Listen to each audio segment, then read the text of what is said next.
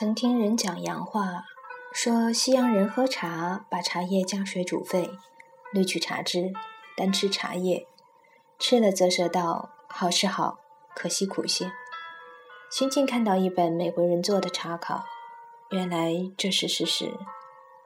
茶叶初到英国，英国人不知怎么吃法，的确吃茶叶渣子，还拌些黄油和盐，敷在面包上同吃。什么妙味，简直不敢尝试。以后他们把茶当药，治伤风、清肠胃。不久，喝茶之风大行。一六六零年的茶叶广告上说，这种刺激品能驱疲倦、除噩梦，使肢体轻健、精神饱满，又能克制睡眠。好学者可以彻夜攻读不倦。身体肥胖或是肉过多者，饮茶尤宜。莱顿大学的庞德格博士应东印度公司致请，提茶大做广告，说茶暖胃、清神、健脑、助长学问，又能征服人类大敌睡魔。他们的怕睡正和现代人的怕失眠差不多。怎么从前的睡魔爱缠住人不放？现代的睡魔学会了摆架子，请他也不肯光临。传说茶园是达摩祖师发愿面壁参禅九年不睡，上天把茶赏赐给他，帮他偿愿的。胡桥飞龙见饮茶，真牙就姓鱼干氏，破睡当风不夜侯。汤月僧伯颂。方饮而森然，言乎齿牙；既久而四之森然。可证中外古人对于茶的功效所见略同。只是茶味的余甘，不是喝牛奶红茶者所能领略的。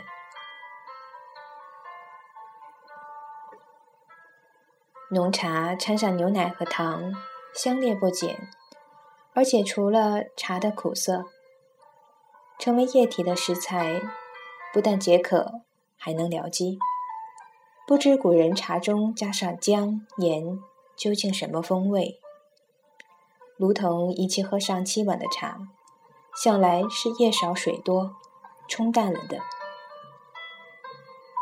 诗人科勒律治的儿子也是一位诗人，他喝茶论壶不论杯。约翰生博士也是有名的大茶量，不过他们喝的都是甘郁的茶汤。若是苦涩的浓茶，就不宜大口喝，最配细细品。照《红楼梦》中妙玉的论喝茶，一杯为品，二杯即是解渴的蠢物。那么喝茶不为解渴，只在变味，细味那苦涩中一点回甘。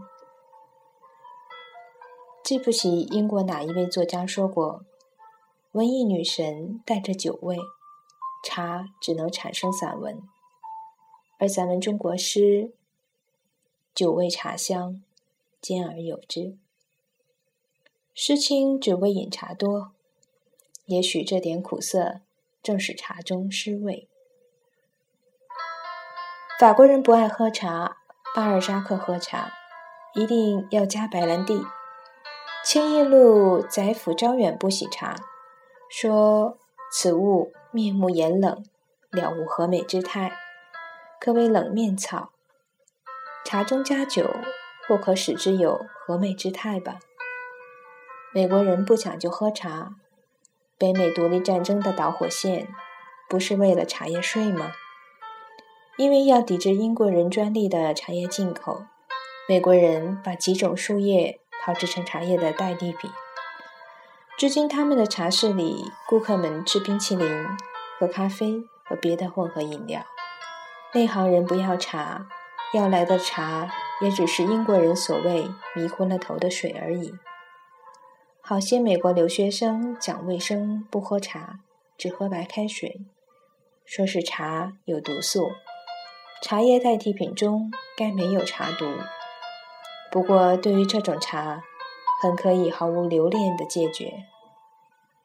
伏尔泰的医生曾劝他戒咖啡，因为咖啡含有毒素，只是那毒性发作的很慢。伏尔泰笑说：“对呀，所以我喝了七十年还没毒死。”唐玄宗时，东都见一僧，年百三十岁。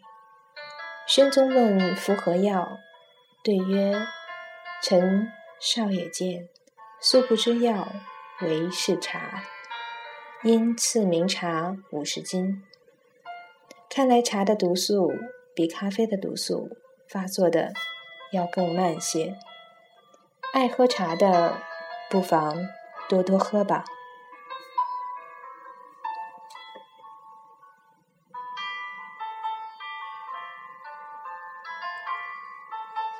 这里是 FM 七四三九六，我是小鳟鱼，感谢你的收听。